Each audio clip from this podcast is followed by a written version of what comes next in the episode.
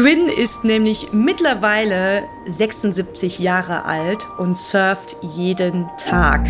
An Land läuft sie so leicht gebückt, ja, wirklich wie so eine alte Dame so äh, über den Strand.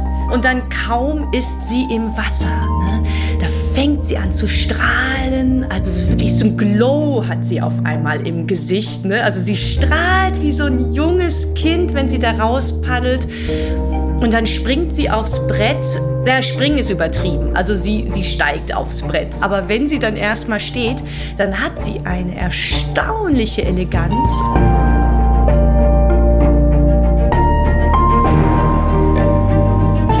der Meere.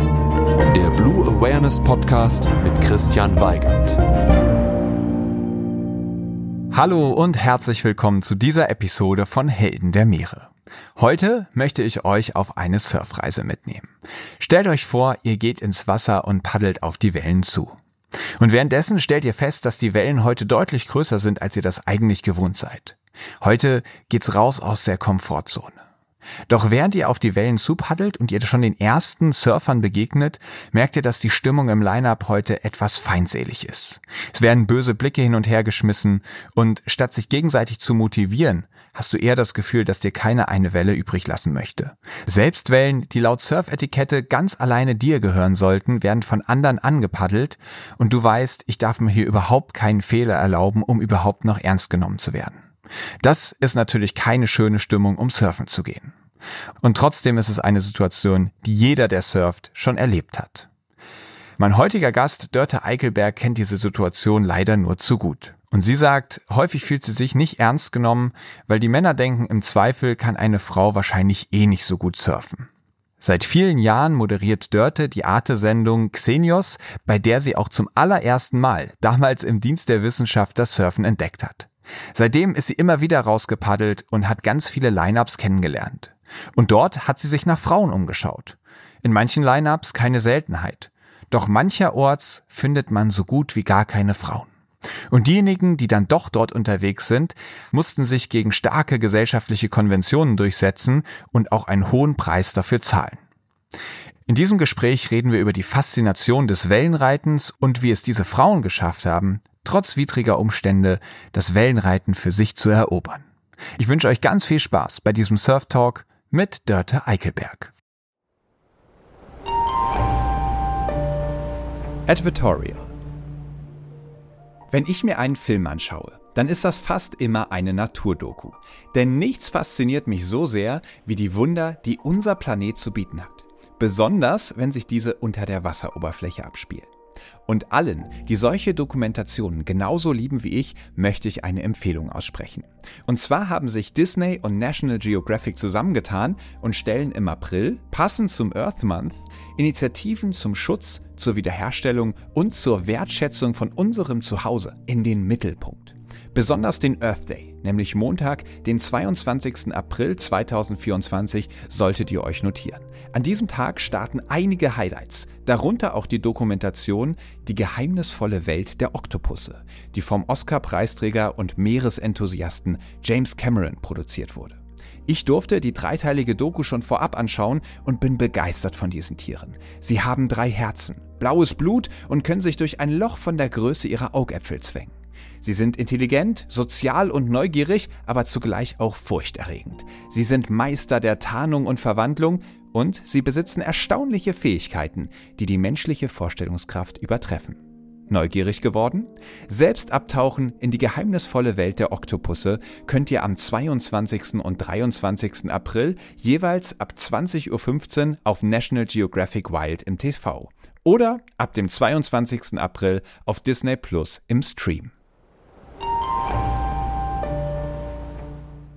Hallo Dörte. Hallo Christian. Na? Ich freue mich, dass wir beide uns jetzt treffen. Ja, wurde doch mal Zeit, oder? Es wurde absolute Zeit. Wir haben gerade schon festgestellt, wir haben lauter gemeinsame Bekannte und ich kenne dich und vor allem dein Projekt Chicks on Boards auch schon seit einer ganzen Weile. Und jetzt ist es endlich soweit, dass wir beide uns darüber unterhalten können. Wo steckst du gerade? Du bist in Berlin, richtig? Jetzt bin ich in Berlin und damit ziemlich landlocked. Hm. Ziemlich landlocked. Aber du hast gerade eben schon anklingen lassen, dass du ähm, auf einen Forecast schielst. In der Ostsee sind bald ein paar Wellen unterwegs. Ja, ich gucke auf meinen Geschäftsreisen immer, ob da irgendwo eine Küste in der Nähe ist mit äh, idealerweise surfbaren Wellen. Und ähm, ich kann es mir gerade bildlich nicht so ganz vorstellen, aber laut einer äh, guten Quelle, die ich da habe, also einer Longboarderin, die dort in Eckernförde lebt, soll es angeblich, möglicherweise, einen kleinen Swell geben am Sonntag. Und du hast großes Glück. Du sprichst gerade mit jemandem, der drei Jahre lang so ziemlich jeden Schwabbel, der irgendwo auf der Ostsee unterwegs ist, gesurft hat. ah, herrlich. Da, da, müssen wir uns gleich noch im Detail darüber unterhalten. Genau, wir wollen hier natürlich keine Secret Spots äh, verraten. Ja, genau. Und ich kann dir sagen, als Ostseesurfer, das kitzelt die Essenz des Surfens aus dir raus. Die großartigen Wellen, die sind mehr Legende als äh, Realität, aber es gibt doch immer wieder die Tage, für die es sich lohnt und für die lohnt sich dann so sehr, dass man dermaßen geflasht ist, irgendwie eine Stunde von zu Hause gerade eine cleane Welle gesurft zu sein und wenn sie nur hüfthoch war auf dem Longboard, danach ist man wieder so angefixt, dass auch äh, fünfmal irgendwo hinfahren und es ist nur komplett zerblasen und macht eigentlich überhaupt keinen Spaß, sich dann trotzdem noch lohnen. Oder es hört sich toll an, zauberhaft. Dann ist man, glaube ich, dankbar für alles, was kommt. Meeresrauschen. In dieser Kategorie wollen wir uns zuallererst mal einen schönen Moment am Meer gönnen. Kannst du mal beschreiben, wie sähe denn jetzt für dich so ein absoluter Wunschmoment am Meer aus, an den du dich jetzt hinbeamen könntest? Ja, das ist früher Morgen, ähm, idealerweise im warmen Gewässer. Das könnte zum Beispiel Sri Lanka sein. So ein schöner Reef Break, die Sonnenstrahlen, diese, die, die glitzern im Wasser. Es ist alles noch ganz ruhig. Äh, so der, der Tag, der liegt noch so verheißungsvoll vor einem. Und dann kommt er so von hinten etwas angerollt. Und komischerweise habe ich da immer so diesen einen Moment vor den Augen. Und zwar ist das dieser Moment, wo du es schaffst, die Welle zu kriegen. Also sprich, wo du gerade aufs Brett gesprungen bist und dann schaust du so nach rechts und dann siehst du diese Wasserwand vor dir und, und entscheidest so in diesem Moment, wie du jetzt entlang dieser Wand segelst. Wobei in meinem Fall, das kann jetzt auch äh, so ein Mäuerchen sein, ne? Also das die muss nicht hoch sein bei meiner bei meiner Körpergröße, ne? Also es geht dann mehr um dieses so eine schöne saubere Welle, mhm. ne? die einen mitnimmt auf auf ihre Reise. Also das ist äh, einfach immer wieder schön. Also ha, das ist auch ein Bild, mit dem ich manchmal mich so gedanklich so beruhigen möchte, wenn ich jetzt irgendwie, keine Ahnung, nicht einschlafen kann oder so. Dann stelle ich hm. mir immer diesen Moment vor. Da hast du gerade einen total schönen Moment rausgearbeitet. Ich glaube, ich habe mich über diesen Moment noch nie so ganz bewusst unterhalten. Und das kann man ganz schwer beschreiben, wie die Welle dann aussieht, die sich da gerade aufbaut. Ja. Weil das ist im Endeffekt, kann man in dem Moment genau abschätzen, ob die Welle gleich zumacht, also ob der Ritt ganz schnell vorbei ja. ist, ob sie vielleicht zu flach ist, um sie lange abzureiten, oder ob eigentlich alles genau stimmt und man jetzt schon erahnen kann, was sich quasi in den nächsten 10, 20, 30 Metern aufbauen wird. Und wahrscheinlich ist das auch der allerbeste Moment, weil wenn die Welle kommt, dann hat man noch Angst, dass irgendwas schief geht, dass man sie nicht ja. kriegt, dass man den Take-off irgendwie verhunzt. Und wenn man dann auf dem Brett steht und man weiß, jetzt ist alles gut gegangen, die Welle hat mich schon mitgenommen, dann kann man gucken, okay, und jetzt wird geerntet, mal sehen, was alles drin ist. Genau, es ist so diese freudige Erwartung, ne? Du hast schon so einen Etappensieg sozusagen und dann, dann geht's los, ne? Dann entweder richtig schön den Drop machen, so runtersegeln oder so ein bisschen seitlich ah, das ist toll. Ja, du sagst jetzt Segeln, aber du meinst natürlich auch das Wellenreiten ohne Segeln. Absolut, ja, ja, genau. Stimmt, muss man manchmal noch betonen. Ne? Ich meine nicht Windsurfen. Das ist auch ganz hübsch. Ne? Das mache ich manchmal von Berlin aus auf dem Wannsee. Aber das ist ganz ehrlich für mich kein Vergleich. Nein, für mich muss es das Wellenreiten sein, eindeutig. Abenteuer Ozean. Wie hast du das Surfen für dich entdeckt? Also ich habe meine erste Welle im Dienst der Wissenschaft genommen, im Auftrag des Wissensmagazins Xenius, was ich für Arte moderiere. Und da durfte ich vor laufender Kamera als äh, Surfanfängerin äh, deletieren. Da habe ich nämlich mit meinem Co-Moderator Pierre einen Surfkurs gemacht, aber so einen richtigen Crashkurs. Äh, das war in Lacanau bei Bordeaux, also eine sehr bewährte, beliebte Surfregion. Ja, und dann hat's mich ja sofort gepackt. Ne? Ähm, also das war nur eine halbe Stunde. Das war ja nur fürs Bild. Wir sollten eigentlich nur so als ReporterInnen, die wir immer so in Aktion sind, kurz äh, in Bildern zeigen, was für eine Energie den Wellen innewohnt. Es ging da auch um Audiowellen, um Lichtwellen und wir haben halt dann die Wasserwellen uns vorgenommen. Ja, dann, das war ungefähr zehn Jahre her und eigentlich ein bisschen spät, äh, wenn man so wie ich weit äh, weg vom Meer aufgewachsen ist, um eigentlich noch richtig gut zu werden, leider. Also oft denke ich so, ah, schade, hätte ich mal früher angefangen, ne? Dann das ja, wie alt warst du da genau? Ich war da Anfang 30. Ah, okay. Also ganz viele machen das ja irgendwie im Studium oder sowas. Dann ja, eine, ja, ja, oder noch früher, ne? Oder noch viel früher, ja. Was ich auch gar nicht wusste, da haben wir die nächste Parallele bei uns beiden. Ich habe zwar in Australien das Surfen gelernt, aber als ich dann in Europa ein paar Jahre später gedacht habe, ich muss das hier wieder aufgreifen, rate mal, wo ich hingefahren bin, nach Lacanau und habe dann da wieder angefangen oder so richtig angefangen mit dem Surfen. Ja, bei dir hat dieser erste Surfversuch im Dienste der Wissenschaft ja dazu geführt, dass deine Karriere auch ein paar ganz spezielle Einschläge bekommen hat. Und du hast dann den Film oder die Filme, die Dokumentationsreihe Chicks on Boards gedreht. Dazu ist dann auch ein Buch erschienen, das heißt Die nächste Welle ist für dich. Findet ihr natürlich auch einen Link in den Show Notes. Und in diesem Buch hast du eine total schöne Stelle geschrieben zu diesem Gefühl, wenn man eine Welle anstartet. Ich habe dir gerade schon gesagt, welcher Abschnitt das ist. Magst du uns den einmal vorlesen? Sehr, sehr gerne. Dann steigt der Puls. Die Welle kommt. Sitzend drehe ich mein Brett in Richtung Küste, lege mich darauf, spanne alle Muskeln an und paddle los. Beim Umschauen sehe ich, wie sich die Welle hinter mir aufbäumt. Langsam hebt sie mich in die Höhe. Ich blicke hinunter, ins tiefe Tal. Mein Herz rast, denn ich sehe, wie steil und tief es unter mir ist. Das beschreibt diesen Moment, finde ich, ziemlich gut. Das ist ein Wechselbad der Gefühle, einmal Aufregung, andererseits kann da durchaus auch schon mal echt ein bisschen Angst mitschwingen.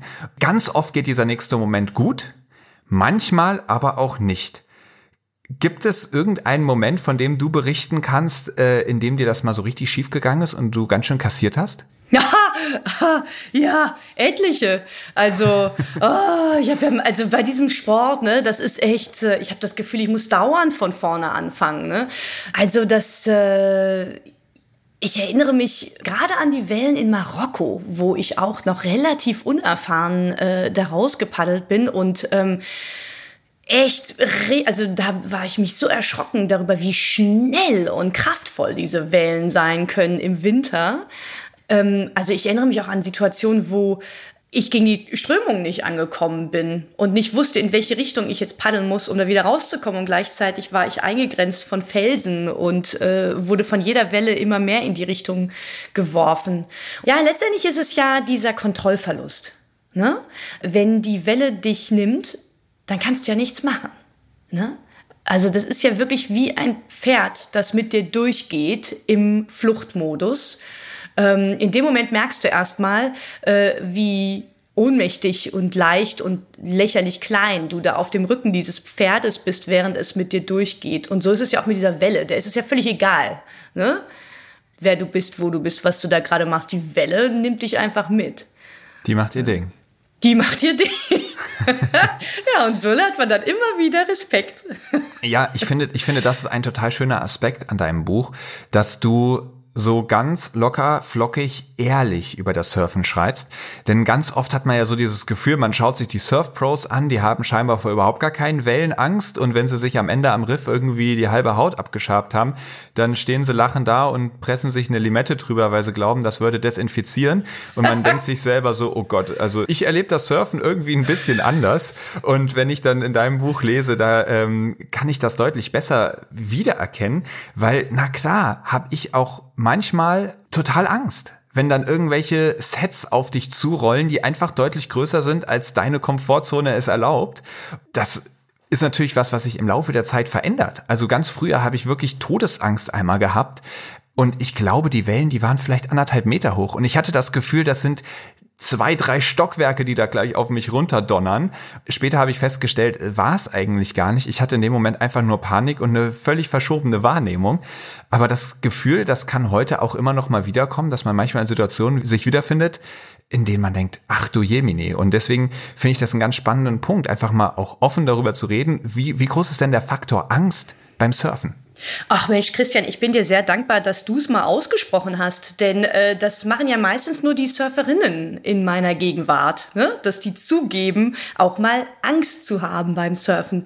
Dabei gehört das total dazu bei diesem Sport, ne? also genau in diesen Momenten, die du beschrieben hast, zu dem man ja auch sagen muss, also zum Beispiel bei dem Film habe ich das auch gemerkt, ne? Ähm, immer wenn ich mir hinter dieses Filmmaterial angeschaut habe, dachte ich so, hä? Das sieht ja total popelig aus. Ne? Und es war so für mich im Gefühl, ne? ich dachte, das, boah, das war doch jetzt ein epischer Ritt und yeah, was war das hier für eine Megawelle. Ähm, aber klar, wenn du auf dem Brett liegst liegst, also am Boden quasi, und dann bäumt sich so über dir eine Welle auf, wirkt sie natürlich viel größer, als wenn du da äh, ein paar hundert Meter weiter am Strand stehst mit einem Teleobjektiv. Ne? Mhm. Ähm, also das kann man auch gar nicht so nachfühlen. Ähm, also das, das muss man dann schon am eigenen Leib erfahren. Ich mhm. finde aber, dass diese, diese Konfrontation mit den eigenen Grenzen auch was sehr ähm, Heilsames hat. Also ich glaube, das tut unserem Ego ganz gut, wenn man das immer wieder durchspielt, so eine Situation. Absolut. Und würdest du einen Unterschied machen zwischen Angst und Respekt? Gibt ja auch Leute, die sagen, Angst habe ich nicht, einfach nur Respekt. ja, ja, genau. Das, das habe ich im Buch ja auch äh, beschrieben, dass äh, die männlichen Surfer dann meistens von Respekt sprechen. Ne? Ähm, und erst habe ich mich immer darüber lustig gemacht, weil ich dachte, ach komm, die wollen das nur nicht zugeben, weil sie einfach so sozialisiert sind, dass sie es nicht äh, zugeben dürfen. Also ich habe mich da auch zum Beispiel bei dem Thema jetzt auch auf so Surfer bezogen, die jetzt so in patriarchalischen Gesellschaften wohnen. Aber eigentlich finde ich letztendlich, ähm, ist das eine gute Attitüde. Denn ähm, Angst, ähm, Angst ist ja dann mehr das Warnsignal, auf das du auch hören solltest. Ne? Aber Angst kann ja auch sehr schnell irrational äh, oder auch ja auch blockierend sein, während Respekt Respekt ist glaube ich eine Eigenschaft, die sollten wir immer haben dem Meer gegenüber, egal äh, was für eine Laune äh, die Gewässer gerade an dem Tag haben. Ähm, und in was für einer Verfassung man sich selbst befindet. Ich glaube, Respekt ist genau die Haltung, die wir finden sollten. Als du dann besser geworden bist im Surfen und in Anführungszeichen immer weiter rausgepaddelt bist, also dann wirklich ins Line-up gekommen bist, auch mal in Line-ups von größeren Wellen, welche Veränderung hat sich da vollzogen zwischen dem Erlebnis, vielleicht gemeinsam im, in einem Surfkurs zu starten und dann im Endeffekt im Line-up von größeren Wellen zu sitzen?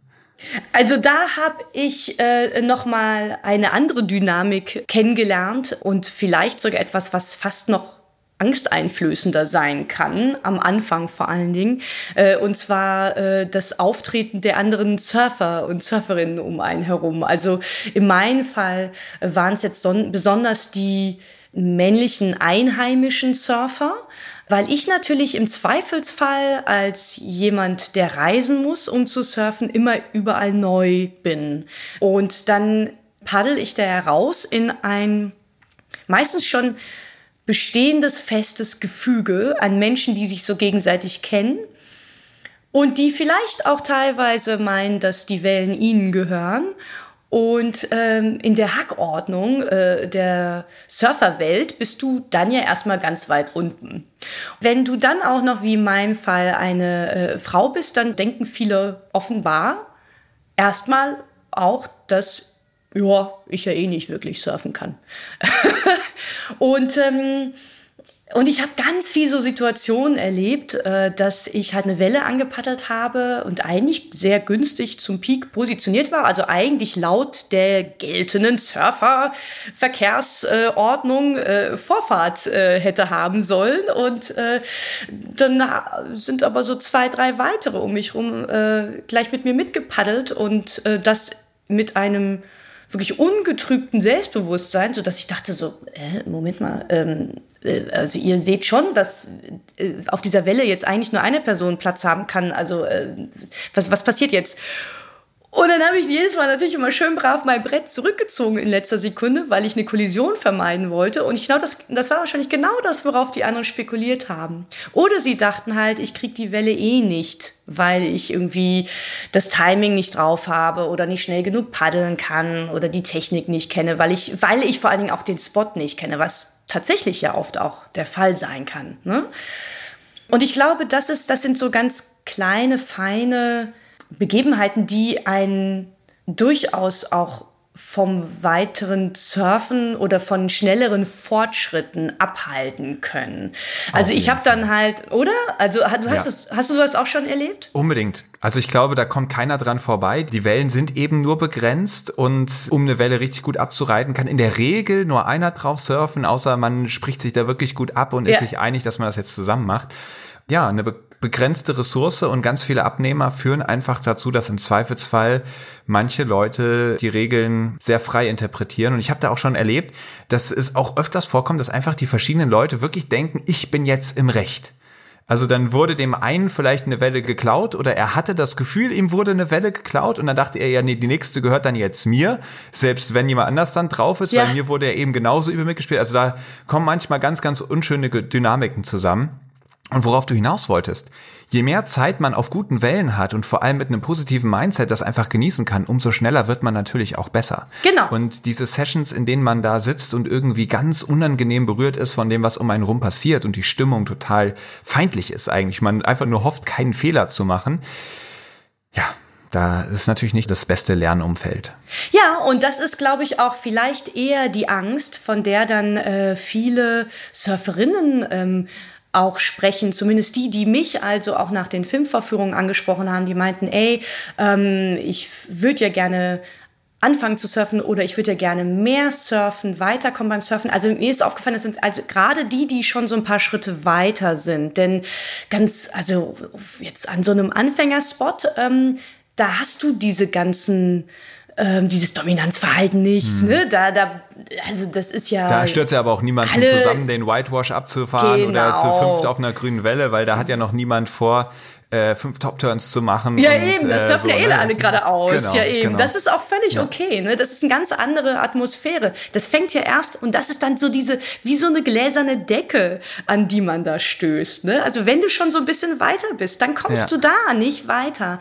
Und das finde ich halt so spannend, weil du von diesem dieser Dynamik da draußen im Line-Up so viel ableiten kannst, was du wieder übertragen kannst äh, auf das äh, zum Beispiel Berufsleben an ja. Land. Ne? Weil das halt so, es ist so ungeschönt, es ist so völlig archaisch. Also die Leute verstecken dann auch ihre Aggressivität nicht so sehr, ne? sondern die kommt sehr ja. klar zum Tragen. Ne? Absolut.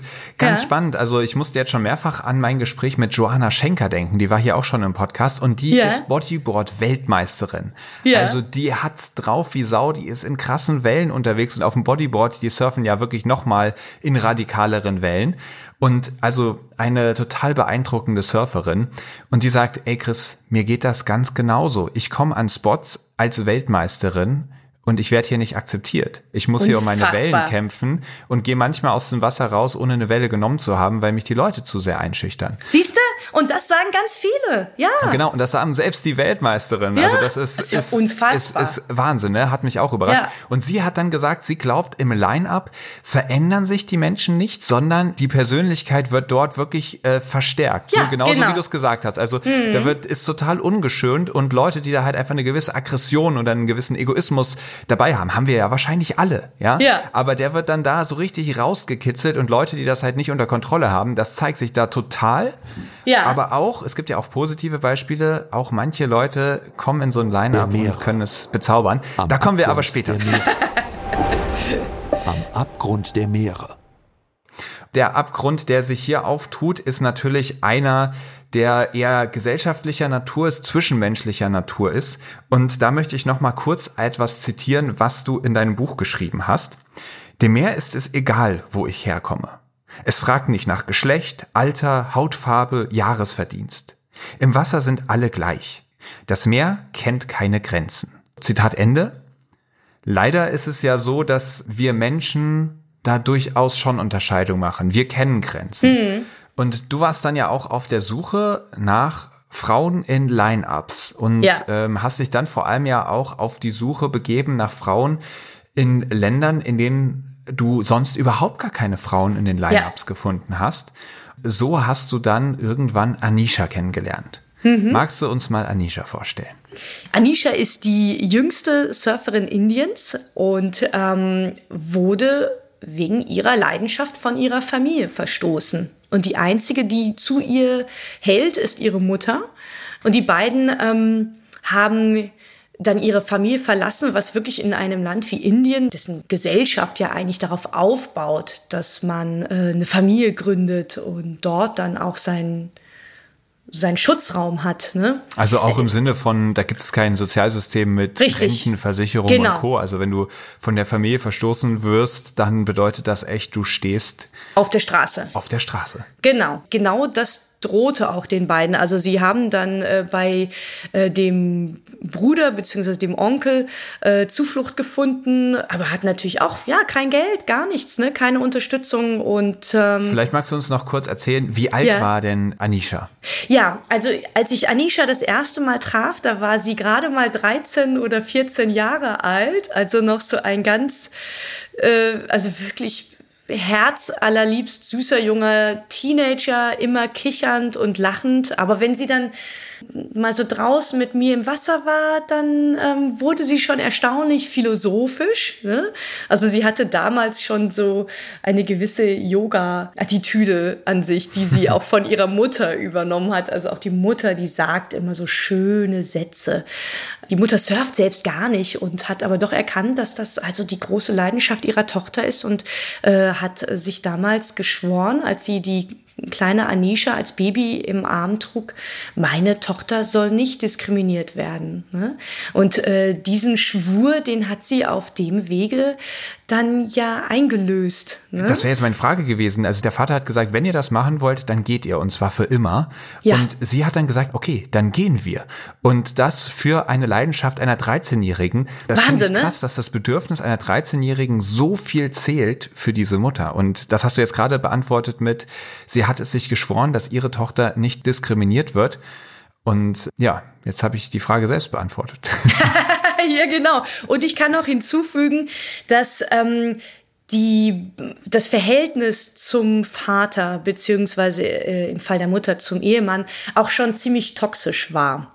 Ähm, also dass die Mutter hat auch sehr gelitten unter mhm. ihrem Ehemann, unter so einer psychischen Gewalt, die von ihm ausging. Und ähm, für sie war das auch ein Freiheitsschlag.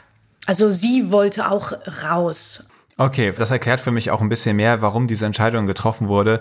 Die Mutter hatte auch wirklich gesagt, eigentlich ist es gut, diese toxische Familie ja. zu verlassen. Und das war dann vielleicht so auch so ein bisschen der Tropfen, der das fast zum Überlaufen genau. brachte. Genau. Warum ist das denn überhaupt so ein Problem in Indien, wenn eine Frau surfen geht? Ja, das ist eine äh, gute Frage, deren Antwort leider äh, ziemlich deckungsgleich ist mit den anderen Frauen, die ich dann noch danach getroffen habe. Also ein äh, eher vordergründiges Problem, ähm, das jetzt auch erstmal ganz schön banal klingt, ist einfach, dass dieser Sport, ob man jetzt jetzt will oder nicht, relativ sexy ist. Also äh, wenn man da, selbst wenn man noch so schlapprige Klamotten äh, trägt, wenn man da rauspaddelt, dann sind die im Wasser dann nass und eng anliegend. Ähm, dann ist man da draußen mit im Zweifelsfall vielen jungen Männern, fremden Männern, man ist da weit draußen in der Brandung. Und äh, dann kommt man irgendwann mal zurück und äh, hat vielleicht Schrammen im Gesicht, hat im Zweifelsfall äh, deutlich dunklere Haut, was in einem Land wie Indien leider negativ konnotiert ist, denn äh, es steht dafür, dass du vielleicht eher auf dem Feld arbeiten musst, als mhm. es dir leisten zu können, im Büro zu sitzen. Ne?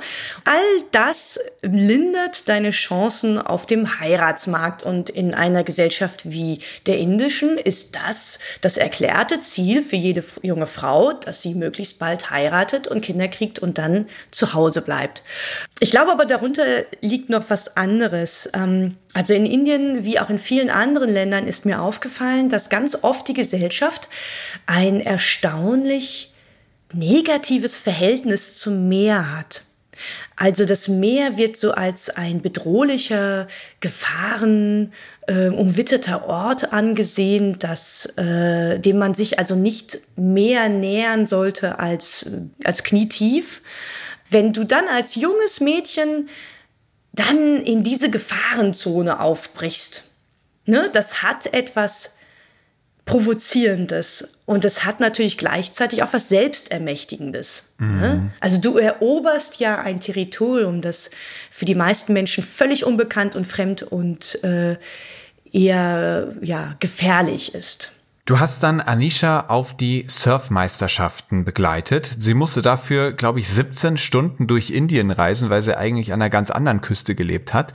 Mhm. Und ist dann da auch gegen ihre beste Freundin angetreten. Wenn ich das richtig verstanden habe, so ganz begeistert von so einem Surfwettbewerb war sie eigentlich gar nicht. Warum hat sie trotzdem damit gemacht? Ja, das fand ich auch total süß, muss ich sagen. Äh, denn ehrlich gesagt, mir persönlich geht's genauso.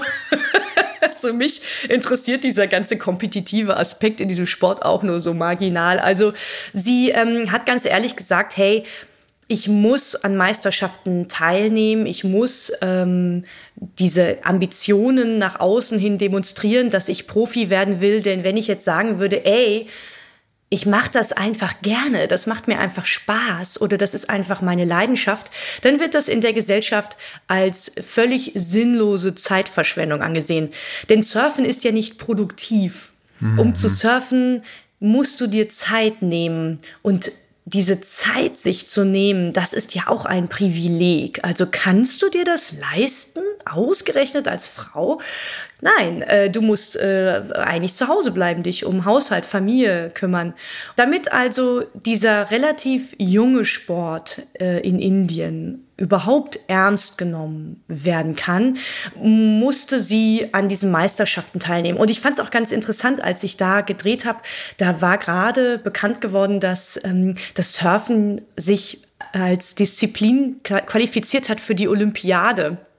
Mhm. Äh, während jetzt so, ja, ne, du hast bestimmt auch so deine Meinung dazu, ne? Sagen wir so, während vielleicht der eine oder andere Surfer so in der westlichen Welt sich gedacht hat, so, nein, jetzt wird's noch mehr zum Mainstream, haben die sich in Indien wahnsinnig gefreut, ne? So, Mensch, endlich wird unser Sport mal ernst genommen. Ne? Mhm. Jetzt bekommt er auch die nötige Unterstützung. Verstehe. Und dann hat sie da teilgenommen. Der Wettkampf, der ging dann los. Und tatsächlich begann es ja erstmal mit einer ziemlich schlechten Nachricht. Und zwar wurden die Frauen bei absolut miesen Bedingungen ins Wasser geschickt. Ja, ja. Und das ist etwas, was äh, wohl jede Profisurferin äh, kennt, vielleicht sogar selbst erlebt hat. Ähm, ich hoffe mal, dass es mittlerweile sich geändert hat, ähm, aber Ah, du schüttelst den Kopf, nee, oh weia. Nee, also als ich mit ah. Joanna gesprochen habe vor einem halben Jahr, die berichtet, dass noch genau das so ist. Sie setzen Immer sich dafür noch? ein. Ja, oh, es ist einfach, der nicht. Großteil der Zuschauerinnen interessiert sich eben für die Männer, mm. die ja scheinbar noch so viel toller surfen können als die Frauen. Und dementsprechend wird halt versucht, die optimalen Bedingungen und damit die optimalen Bilder mit den Männern zu produzieren. Oh, das ist wirklich unglaublich. Also, es ist doch wirklich, also es macht mich echt, echt wütend. Äh, denn das ist so unfair. Also wie sollen denn da die äh, Profisurferinnen jemals mithalten können? Das sind, die haben doch, das doch ein, sind einfach unfaire Startbedingungen. Ne? Also da in Indien, das war sowas von ersichtlich. Die Wellen waren echt quasi unsurfbar und äh, da haben sie einfach ganz kurzfristig entschieden: So, jetzt schicken wir mal die die jungen Mädels raus. Ähm, also es war ja noch mehr. Das ging ja so weit, dass da gab es so Trommler, die haben dann immer die Heats angekündigt, ne, bevor die mhm. Surfer dann rausgepaddelt sind, ne? Das, also so quasi so mit Fanfaren wurden sie angekündigt, ne? Das haben die bei allen Surfern gemacht, nur nicht bei den Frauen. Ne? Die sind völlig sang- und klanglos da rausgepaddelt. Das hat echt keinen interessiert. Ne? Und, äh, und danach habe ich halt echt von allen Surferinnen, die ich getroffen habe, auch von den, und in, ironischerweise äh, von den beiden Senioren-Surferinnen, die ähm, als Pionierinnen angefangen haben in den 60ern, die haben das damals schon so erlebt. Und jetzt sind wir hier im Jahr 2021 und es ist immer noch nicht angepasst worden. Das gibt's doch nicht. Ja, es ist ja auch so ein System, was in der Logik ähm, dann ja sich natürlich auch immer wieder bestätigt. Man schickt die Frauen in schlechteren Bedingungen raus und vergleicht am Ende die Bilder. Ja, und dann Big Surprise, sie sind nicht so sind nicht so gut wie die Männer. Was soll das? Also genau. wie sollen sie das doch? Also das. Du hast dich dann oh. ja auch mit den Judges unterhalten und das fand ich ganz spannend. Die waren ja waren ja gar nicht mal so sauer, dass du das so angesprochen hast, sondern klang ja relativ verständnisvoll. Ja, stimmt, äh, das ist das machen wir so. Ja, und ich muss sagen, ich fand ihn richtig cool, diesen ähm, Juror, den ich da gespro gesprochen habe aus La Réunion, äh, der dann selbst äh, also wirklich offen und deutlich das ausgesprochen hat. Ja, ich glaube, äh, da ist die Profi-Surfwelt noch ganz schön machistisch. Also lustig ist auch, dass er sich da dann auch zum ersten Mal die Frage gestellt hatte, als ich ihn fragte, sag mal, kann es eigentlich sein, dass jetzt hier auch, äh, wenn ich mich jetzt hier umblicke, 100 Prozent Männer in der Jury sitzen und die dann jetzt alle äh, die Frauen beurteilen? Also könnte man das nicht auch die Jury dann mal ein bisschen mehr durchmischen? Und überhaupt, nach welchen Kriterien wird denn das eigentlich gemessen? Ne? Also wie beurteilst du überhaupt eine Surf-Performance? Also wenn ich dann, ich weiß es nicht, ich, das, ja, das ist ja auch nochmal wirklich ein Thema für sich. Ähm, ja, voll, oder? Wenn man da jetzt voll einsteigen würde, ja. Ich habe ich hab tatsächlich auch mal so ein paar Studenten äh, Wettkämpfe, die es ja auch gibt, die deutschen Hochschulmeisterschaften, da mhm. habe ich mal gejudged und Ach echt? Ja. ja, da setzt man sich dann so ein bisschen damit auseinander, wie man jetzt so eine Welle wirklich bewertet und ist natürlich recht subjektiv. Gerade in so einem Low-Budget-Contest, wie es damals war. Da gab es keine Wiederholung, kein gar nichts. Du musstest halt gut hingucken und am Ende äh, hast du gesagt, ja, für mich sah das jetzt so aus, als hat die da echt den Turn schon auch deutlich anders gemacht als die davor. ähm, genau, aber da wollen wir jetzt gar nicht zu tief einsteigen, ja. weil mhm. eigentlich ähm, haben wir noch so viele Punkte offen ja. bei so mhm. kurzer Zeit. Also Anishas Contest lief dann ja auch nicht so wirklich toll. Genau. Also Anisha hat verloren. Äh, sie hat keine einzige Welle gekriegt. Dann äh, hat ihr Coach mit ihr hinterher geschimpft, weil er meinte, hey, du hattest ein viel zu kleines Brett. Ne? Also damit hättest du diese kleinen, total winzerzausten Puppelwellen gar nicht kriegen können. Äh, warum hast du dir nicht einfach ein größeres Brett genommen? Gleichzeitig aber habe ich dich noch nie so stark paddeln sehen. Und äh, ich fand das irgendwie ganz schön, denn als ich da am Strand stand, habe ich da was ganz anderes reingelesen. Ne? Ich habe da eher so eine äh, so, eine, so, so ein zögerliches Verhalten, äh, vielleicht auch äh, so eine traumatische Erfahrung ähm, darin da reingelesen. Ich habe da so gedacht an all das, was vorher passiert ist, also der raus, die, die, dieses ausgestoßen sein von der Familie und jetzt trittst du da an und die hohen Erwartungen und du musst sie alle erfüllen. Und dann kommt der Coach daher spaziert und klopft ihr dreimal kräftig auf die Schulter und sagt, ja, dann das nächste Mal, ne? Und dann nimmst du mal ein besseres Brett mit. Und irgendwie fand ich das auch ganz cool, weil er ja damit nicht ihr Potenzial in Frage gestellt hat, sondern er hat einen Schuldigen gesucht und gefunden und das war jetzt einfach das Brett und die Welle. Ja, ja, stimmt, das ist ganz schön. Also klingt im ersten Moment so, als hätte er diesen wichtigen Moment von Anisha total unempathisch genau, irgendwie ja. mhm. nicht richtig eingeschätzt und, und dann irgendeinen blöden Kommentar zu dem Brett zu machen, klingt erstmal irgendwie banal. Ja. Aber im Grunde, wie du sagst, stimmt schon natürlich. Es war nicht, hey, was war los mit dir oder sonst was, sondern nee, bei dem Brillen hast du eine falsche Entscheidung getroffen und das war das Brett. Ist irgendwie was, womit man arbeiten kann, oder? Ja, ne? Fand ich irgendwie auch ganz gut. Und dann hat sie, und das fand ich irgendwie auch ganz schön, noch so einen schönen Satz gesagt, den sie von ihrer Mutter übernommen hat. Sie meinte, ihre Mutter habe ihr früh schon beigebracht, sich nie mit anderen zu vergleichen. Das fand ich irgendwie so schön, weil, ähm, also das zu sagen als jemand, der im Wettkampf ne. Versucht besser als der andere zu sein. Also darum geht's ja in diesen Bet Wettkämpfen letztendlich. Mhm. Und das mhm. ist ja auch genau dieser Aspekt, der mich dann immer so ein bisschen abschreckt. Sie hat aber dann gesagt, es geht nur darum, an deine eigenen Grenzen zu gehen, ne? also dich selbst weiterzuentwickeln.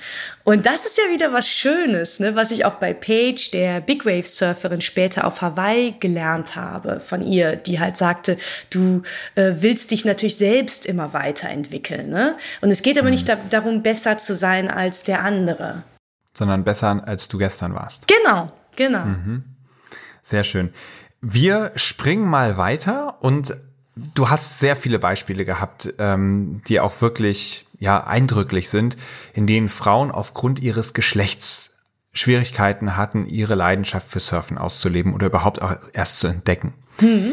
Es gibt natürlich auch weitere Punkte, die es einem schwer machen, sich im Line-up zurechtzufinden oder überhaupt surfen zu gehen. Und einer dieser Punkte ist vielleicht auch das Alter. Ja. Und da hast du eine, wie ich finde, total besondere und coole Begegnung gemacht mit Gwyn. Magst du uns einmal Quinn vorstellen? Ja, sehr, sehr gerne. Ähm Äh, das ist lustig, da springen wir gleich von der jüngsten zur ältesten Surferin in der Geschichte. Gwyn ist nämlich mittlerweile 76 Jahre alt und surft jeden Tag. Sie hat angefangen als 20-Jährige in England, ähm, war dann mehrfachige englische Meisterin im Surfen, was, wie sie so schön bescheiden äh, und auf ihre, äh, ja, wie immer sehr humorvolle Art sagt, damals auch nicht schwierig war, es gab ja kaum andere. und das Coole ist, sie surft halt heute noch. Ne? Also sie fährt da jeden Tag ähm, mit ihrem kleinen roten Auto durch diese also wirklich Landschaft wie aus so einem Rosamunde Pilcher-Film ähm, durch Cornwall, um zu surfen. Immer nur so eine halbe Stunde lang, das reicht ihr auch. Ne? Äh, also alleine das Anziehen des Neoprenanzugs äh, ist dann schon so anstrengend für sie, dass sie dann auch nach einer halben Stunde genug hat. Und das Schöne ist, also sie, so an Land läuft sie so leicht gebückt und, und ja, wirklich wie so eine alte Dame so äh, über Man den Strand. Nichts. Man ahnt es nicht genau, ne? Und dann kaum ist sie im Wasser, ne? Da fängt sie an zu strahlen, also wirklich so sie das sie wirklich so ein Glow hat sie auf einmal im Gesicht, ne? Also sie strahlt wie so ein junges Kind, wenn sie da rauspaddelt. Und dann springt sie aufs Brett. Der Springen ist übertrieben. Also sie, sie steigt aufs Brett. Sagen wir so, dieser Pop-up, der dauert jetzt ein paar Sekunden länger, ne, ist klar. Aber mhm. wenn sie dann erstmal steht, dann hat sie eine erstaunliche Eleganz und, äh, und auch so eine Routine. Ähm, und dann dann surft sie ja wirklich da mit so einer Seelenruhe an allen anderen Surfern vorbei, an allen anderen Surfern, die möglicherweise sich vorher über sie lustig gemacht haben. Ne? Weil, und, ja, genau, ja. Wie, wie reagieren die Leute auf sie? Also du beschreibst es im Buch schon so, dass viel getuschelt wird, dass sich so ein bisschen die Leute über sie lustig machen. Das hat mich fast ein bisschen gewundert, weil ich glaube, wenn ich dieser Person begegnen würde, ich würde da mit offenem Mund stehen und applaudieren, glaube ich. Jedenfalls Oder? Großartig. Ja, ja, ja, ich glaube auch. Ich glaube auch letztendlich, dass sie in der Surf-Community, also besonders äh, in der lokalen Surf-Community, dass sie da äh, sehr bekannt und auch respektiert ist. Sie, sie sagt ja auch so schön, der Sport, äh, sie mag an dem Sport, dass er so sozial ist, was ich ja übrigens auch total schön finde, ne? dass mhm. sie diesen sozialen Umgang in diesem Sport sieht und nicht nur dieses, ich möchte möchte die Welle für mich alleine haben. Ich glaube, es sind eher die Menschen, die sie nicht kennen, die also ich habe es halt tatsächlich selbst gesehen, wie da so irgendwelche Teenie-Jungs äh, so grinsend an ihr vorbei sind und äh, sich da irgendwas zugetuschelt haben. Und als ich sie dann halt fragte, also die Gwyn, sag mal, ähm, merkst du das? Hörst du das eigentlich? Ne? Und da sagte sie nur so ganz trocken, nö, ich trage immer Ohrstöpsel.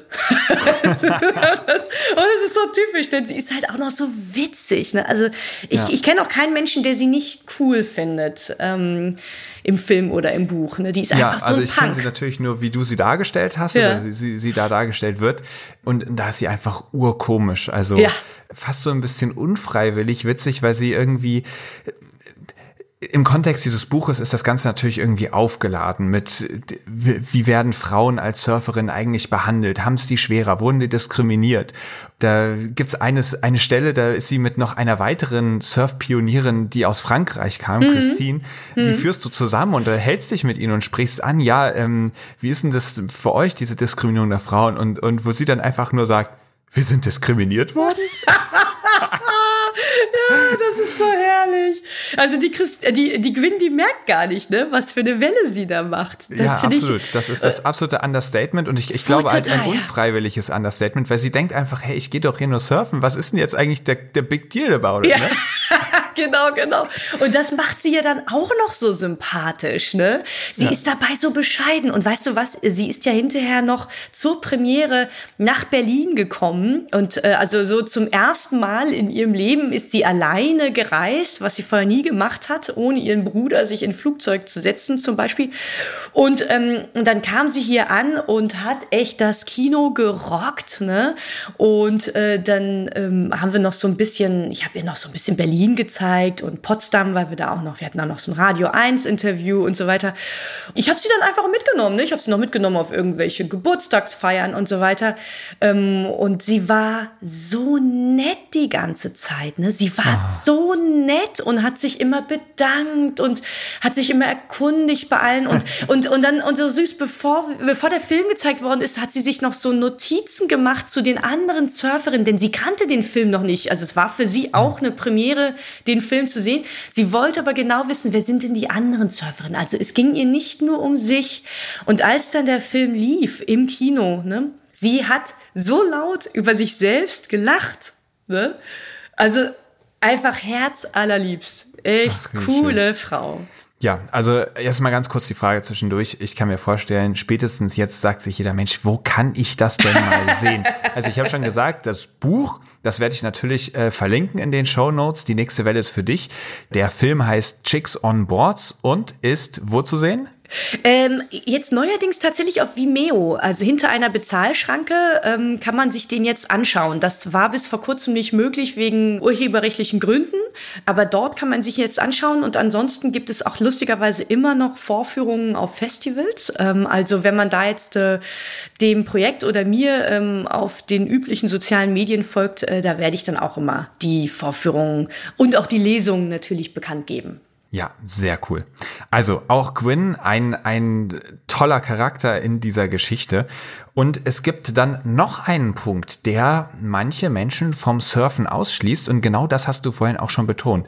Surfen ist irgendwie sexy, es ist irgendwie körperlich, weil die Kleidung liegt eng an, wenn man überhaupt viel Kleidung trägt. Und das schließt ja nicht nur Frauen aus oder, oder nur Frauen anderer Kulturen, sondern durchaus auch westliche Europäerinnen, aber auch durchaus Männer, die sich in ihrem Körper nicht wohlfühlen und sagen, ich würde niemals diesen Sport machen, indem ich meinen Körper so öffentlich zeigen muss. Ja, ja.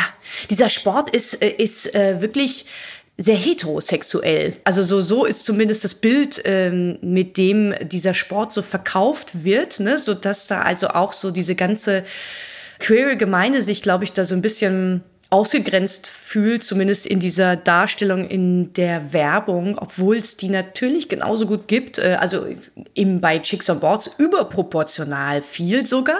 Allerdings. Ne? Ähm, und ähm, dann ist es so, dass das Bild des, sagen wir mal so, des DIN-Norm-Surfers oder der DIN-Norm-Surferin äh, auch äh, immer schlank ist du sprichst jetzt wahrscheinlich Risa an in Mexiko, ne?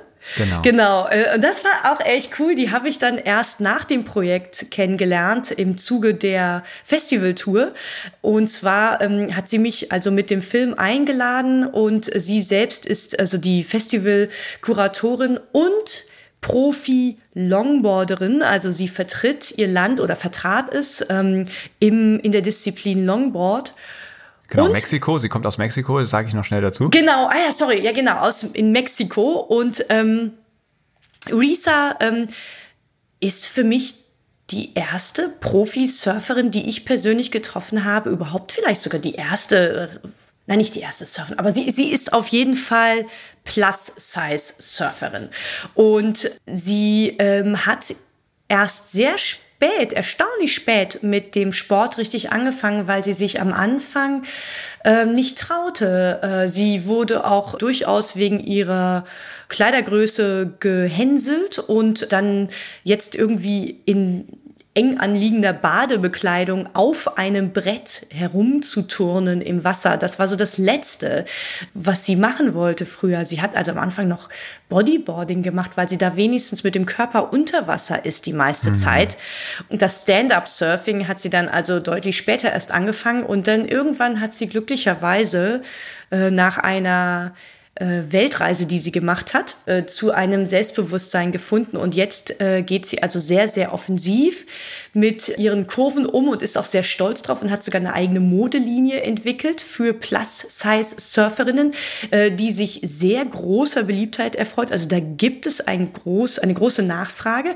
Und das Interessante ist, dass Risa durch ihre äh, so wahnsinnig solidarische, offene, warmherzige, und freundliche Art ganz viele weitere äh, Surferinnen äh, oder auch Surfer so quasi mit sich gezogen hat, raus ins Wasser. Ich mhm. habe selten eine so herzliche, freundliche, solidarische Stimmung erlebt wie dort in Sayulita. Also da war wirklich der Stempel von Risa drauf. Die hat das geschafft, äh, dieses ganze Dominanzverhalten, von dem wir zu Anfang sprachen, mit einem Lächeln äh, von sich zu weisen und da so positive Vibes verbreitet. Und das als äh, Surferin Ü40 mit Kleidergröße Ü40. Wow. Alleine wenn man von ihr liest, da zaubert es einem wirklich ein Grinsen aus Gesicht, wenn man irgendwie dieser Vibe, der kommt darüber. Man merkt, da wird wirklich der Spaß des Surfens zur Essenz der Session. Ja. Ne? Genau, genau. Ich habe da irgendwie immer so eine Sunset-Session vor Augen. Ich weiß nicht, ich habe oft diese positive, eher entspannte und loyale Stimmung, äh, wo man sich so gegenseitig dann auch mal Wellen schenkt oder wo mhm. man auch mal miteinander den Ritt teilt. Die habe ich komischerweise so oft bei solchen Sunset-Sessions erlebt. Ich weiß auch nicht, woran das liegt. Aber mit Reza war wirklich jede Surf-Session so ein Sonnenuntergang im Meer. Ja. Sehr schön. Jetzt haben wir schon über einige, bei weitem nicht alle, aber einige der Chicks, die du besucht hast, gesprochen.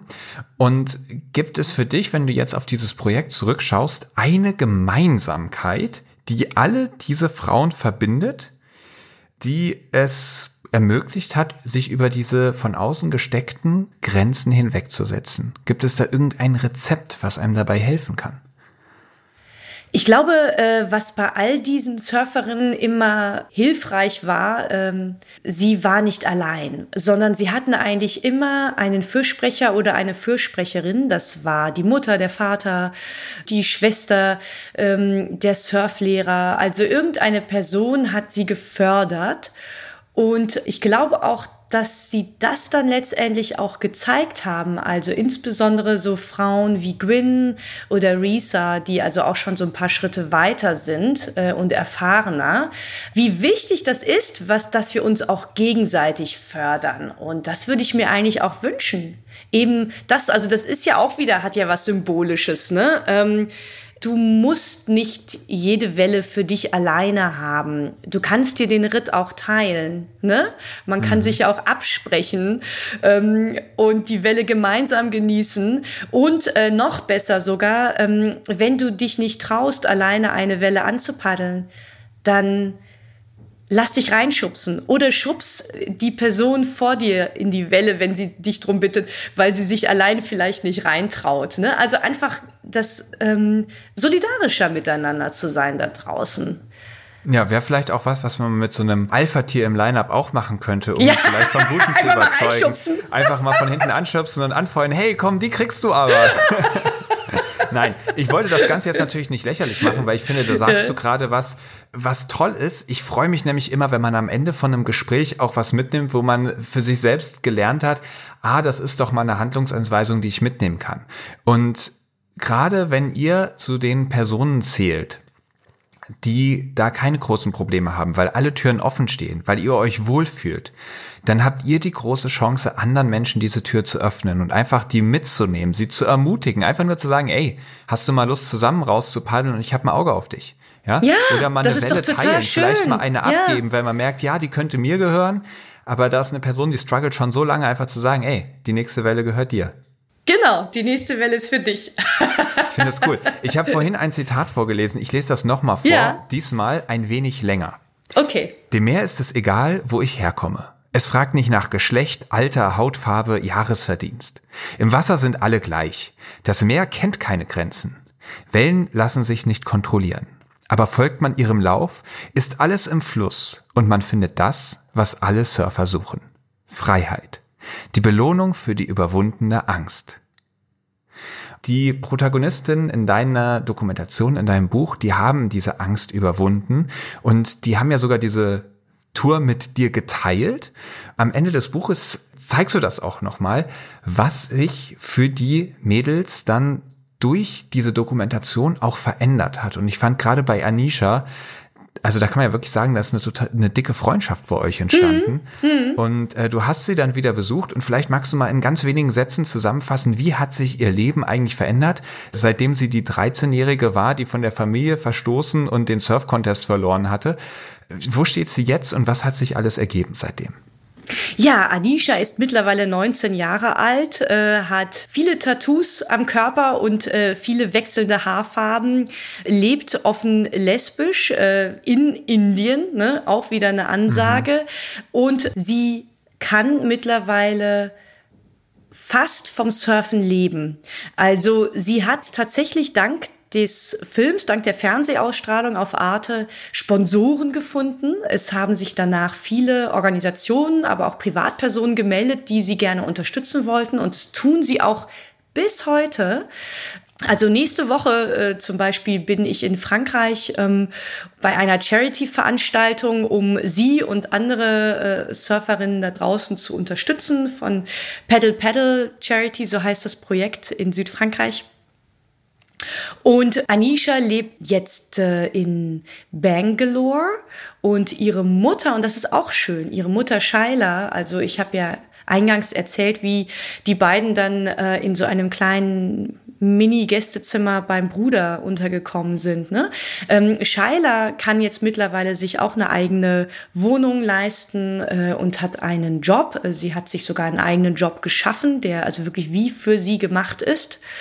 Jetzt, klar, jetzt strugglen natürlich äh, die beiden so wie alle wahrscheinlich in diesem Land äh, aufgrund der noch oder auch Nachwirkungen der Corona-Pandemie, klar.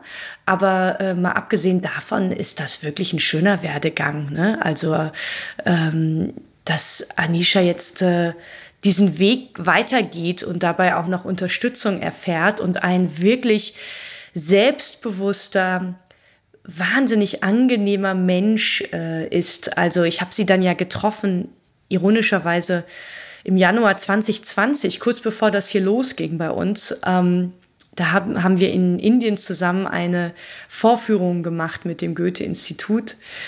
Und es war so schön, sie so als 19-Jährige wiederzutreffen und zu sehen, wie sich so ihre Persönlichkeit weiterentwickelt. Ne? Mhm. Also ich glaube, wir werden von ihr auch noch weiter hören. Also es hört auch nicht auf, ne? Sie wird auch noch, sie kriegt noch weitere Unterstützer dazu. Also jetzt ist es Rebel Fins zum Beispiel, ne, die sie unterstützen wollen. Also sehr cool und vor allem auch toll zu sehen, was deine Arbeit da wirklich dann auch losgestoßen hat. Und da wären wir wieder bei den Supportern, die es immer gab. Einer von denen bist auch du. Das ist doch irgendwie oh. eine, eine schöne Sache, oder? Ja, also ich, ich freue mich, dass ich da so einen kleinen Beitrag geleistet habe. Also letztendlich ist es natürlich Anisha selbst durch ihre Art, ne? Aber es ist natürlich toll, ich konnte auf die Art auf sie aufmerksam machen, ne? Sonst genau. äh, hätte man das ja gar nicht gewusst. Ja. ja.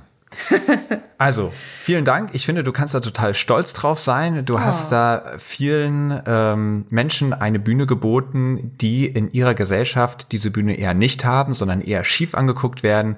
Und äh, hast da einige Heldinnen der Meere wirklich toll platziert und ihnen diese Wertschätzung natürlich auch ausgedrückt, indem sie dann in einer solchen Filmproduktion dann eine Hauptrolle übernommen haben. Finde ich ganz klasse. oh, danke, das ist schön, dass du das sagst. Ebbe oder Flut? Ich stelle dich jetzt vor eine Entweder-Oder-Auswahl und du ah, cool. entscheidest aus dem Bauch heraus, was ja. dir am besten gefällt. Mhm. Bereit? Ja, bereit. Sturm oder Flaute? Sturm. Hai oder Delfin? ja, Delfin. du lass dich schlapp. Okay. Fisch oder vegan? Vegan, aber sowas von. Sowas von, sehr schön. Surfen im vollen Line-up oder surfen ganz alleine? Tja. Da also ich, ich meine jetzt wirklich ganz alleine, nicht mit irgendeinem Freund, ah, sondern ganz alleine. Oh. Da wird es nämlich schwierig. Ja, du hast recht. Äh, also es, uh, das dann, da muss man dann schon den Spot gut kennen, ne? wenn man ganz alleine surfen gehen will. Also, hm, es gibt so, so, so ein Kommt drauf an Antwort kann, lässt du nicht gelten, ne? Naja, also kommt drauf an, wie du so drauf bist, ne? Wenn du dich mit einer Kommt drauf an Antwort zufrieden gibst, äh, dann können wir das durchgehen lassen, aber vielleicht möchtest du dich ja doch noch positionieren. Dann sage ich es doch alleine. Alleine. Ja. Fürs Naturerlebnis. Genau, mhm. und die eigene Angst ein bisschen überwinden. Ich kann genau. ja auch sagen, wirklich, äh, jedes Mal, wenn man alleine an irgendeinen Spot kommt, das ist schon was anderes, so als Einziger da rauszupaddeln und ja. sich dem Ganzen uh. zu stellen. Das ist äh, schon ja. spooky. Ja. ja. Sonnenaufgang oder Sonnenuntergang? Untergang. Longboard oder Shortboard? Aha, das ist gemein. Das ist jetzt echt gemein, denn ich mag wirklich beides. Ich mag echt beides. Ähm, aber ich würde wenn du, wenn du morgen auf eine Surfreise gehen würdest, ja, sagen dann wir an den Atlantik und du darfst nur eins von beiden mitnehmen? Dann würde ich tatsächlich ein Longboard mitnehmen. Ich auch. Oder? Ja. Ne? Ja. Lange Zeit äh, denkt man immer, oh, ich muss wie alle anderen irgendwie ein cooleres, kürzeres Brett haben, aber. So ein Quatsch. So ein ja. Quatsch, genau. Mit dem Longboard ist einfach, also liebe Anfängerinnen, falls ihr mit dem Surfen anfangt, nehmt nicht sofort ein Longboard. Da muss man schon auch ein bisschen üben, dass man damit umgehen kann. Sonst ist es für euch und vor allem für andere ein bisschen gefährlich. Aber das fühlt sich ein bisschen an, als würde man das System austricksen, weil es ist plötzlich fällt alles so viel leichter und das, worum es mir beim Surfen eigentlich geht, nämlich wirklich mit der Welle zu verschmelzen und möglichst viel Zeit auf einer Welle zu verbringen. Longboard. Oder? Voll. Ne? Ich finde es auch schön, muss ich sagen. Es ist eine sehr, sehr schöne Disziplin. Hm. Ja, ich merke jetzt gerade, wo wir vom Surfen reden, also ich habe natürlich auch viele Gäste hier, die mit denen spreche ich nicht übers Wellenreiten und die dürfen ihre Fragen dann selber beantworten, aber wenn es hier um Surfen geht, dann merke ich, dass ich ja immer wieder übernehme und dann auf einmal äh, sehr ausführlich äh, kommentiere, was du angerissen hast. Tropic oder Cold Water? Ja, ich bin leider so ein äh, Frierlappen, deswegen sage ich eindeutig Tropic. Aufbrechen oder ankommen? Ankommen. Ich bin auch gerne längere Zeit an einem Ort, muss ich sagen. Ich finde das schön. Liebe Dörte, wir sind jetzt auch angekommen. Ich danke dir für dieses wunderbare Gespräch. Es hat mir richtig viel Spaß gemacht. Ey, mir auch, total. Bin ganz gespannt, was du in Zukunft an Projekten vorhast. Ich hoffe, sie führen dich ganz, ganz oft an die Wellen. Mhm. Ich bin mir fast schon sicher, irgendwann wird sich ergeben, dass wir mal äh, zur selben Zeit in der Nähe eines Surfspots sind und dann verabreden wir uns einfach, dann gehen wir mal zusammen eine Runde surfen. Ja, nächste Woche im Coldwater. Für dich ziehe ich mir dann sogar ein Fünfer Neo an, wenn es sein muss. Also jetzt ist ja noch nicht ganz so kalt, aber wenn es dann der tiefste Winter ist, dann kann ich dir auch noch Make-Fett empfehlen. Wenn dann alles andere eingepackt ist, dann kannst du das Gesicht noch mit Melkfett einschmieren. Weil in der Ostsee musst du ja wissen, die meisten Wellen kommen genau dann, wenn es halt richtig stürmt. Also du hast dann oftmals wirklich volle Kanne onshore und wenn dann die Gischt mit voller Windstärke in dein Gesicht gepustet wird und die Wassertropfen nur noch zwei Grad haben, dann ist das echt so wie so kleine Nadelstiche. Und da tut dann eine Schicht Melkfett ganz gut. Den Tipp hast du, hast du von André Wirsig, oder? Den Tipp kannte ich schon, bevor ich André Wirsig kennengelernt habe. So, okay. Aber immer wieder, wenn man irgendwie mal in kälterem Wasser unterwegs ist, yeah. ich kann gar nicht mehr anders als an André zu denken, wie er bei 10 Grad irgendwie sechs Stunden da durch diesen See in, oh in Schottland geschwommen ist oder dann bei, bei 12 Grad durch den North Channel. Da haben wir ja auch eine wirklich beeindruckende Podcast-Folge aufgenommen. Also alle, die das noch nicht gehört haben, Leute, nehmt euch heute Abend frei. Ihr müsst euch das reinziehen. Dieser Mann ist Wahnsinn. So, jetzt haben wir uns total verquatscht. Liebe Leute, ja. vielen lieben Dank und bis bald. Tschüss, Christian. Danke dir. Das war Dörte Eichelberg. Und wie ihr sicher gemerkt habt, ich habe einfach einen Riesenspaß daran, mich mit anderen WellenreiterInnen zu unterhalten. Was mir bei dem Gespräch mal wieder besonders gut gefallen hat, ist ein Transfer, den ich ins allgemeine Leben ziehen kann. Und zwar haben wir ja festgestellt, dass es in den Lineups immer häufiger vorkommt, dass manche Menschen zu sehr egoistisch auf ihre eigene Wellenausbeute gucken und gar nicht darauf achten, wie geht's eigentlich allen Menschen um mich herum. Das Schlimme daran ist ja vor allem, dass es die allgemeine Atmosphäre vergiftet. Denn wenn ein paar Leute da kriescremig drauf sind und nur auf sich selbst achten, geht es meist allen anderen Leuten auch schlecht. Man sieht dann wenig andere Menschen durchs Line-Up paddeln mit einem breiten Grinsen auf dem Gesicht, einem fröhlichen Lied auf den Lippen oder lauter Komplimenten für die Menschen um sich herum. Sondern auf einmal fangen alle an, egoistischer zu sein und mehr auf sich selbst zu achten und aufzupassen, keine Fehler zu machen, statt einfach den Spaß zu genießen und miteinander zu teilen. Und das ist natürlich nicht nur beim Surfen so. Wir haben das ja schon auch in der Podcast-Folge rausgearbeitet. Die Surfer sind ja keine besonders schlechten Menschen, sondern das sind ja Charaktereigenschaften, die wir alle in uns tragen, die in solchen Momenten beim Surfen vielleicht besonders herausgekitzelt werden. Und ich habe das jetzt mal zum Anlass genommen, drüber nachzudenken, wo geht's mir denn auch im Alltag so? Und ich werde jetzt versuchen, mich in diesen Situationen darauf zu besinnen, dass wenn ich etwas Freude und gute Laune verbreite, es im Endeffekt ja allen viel besser geht. Ich hoffe, euch hat diese Folge gefallen und wenn dem so war, dann empfehlt sie gerne weiter, lasst uns ein Like da und worüber ich mich wirklich freue, ist, wenn ihr bei iTunes eine Bewertung schreibt. Ansonsten freue ich mich natürlich auch darüber, wenn ihr bei Instagram mal reinklickt. Dort seht ihr immer Bilder zu den Episoden und werdet immer wieder informiert, was es alles so für News gibt. Natürlich möchte ich auch wieder den Blue Awareness e.V. erwähnen, den Sponsor dieses Podcasts. Beim Blue Awareness e.V. setzen wir uns für den Schutz der Meere ein und versuchen ganz viele Menschen für die Meere zu begeistern. Denn wir glauben, was man liebt, das möchte man schützen. Wenn ihr da auch mitmachen wollt, dann könnt ihr gerne als aktives oder als passives Mitglied dabei sein und unsere Mission, die Meere durch Begeisterung zu schützen, unterstützen. Ich freue mich, wenn ihr in 14 Tagen wieder dabei seid, bei der nächsten Folge von Helden der Meere. Bis dahin, tschüss. Aufnahme, Produktion und Schnitt Christian Weigand. Musik Paul Timmich und Dorian Behner. Design Malte Buck. Sprecher, Intro und Kategorien Moritz Celius.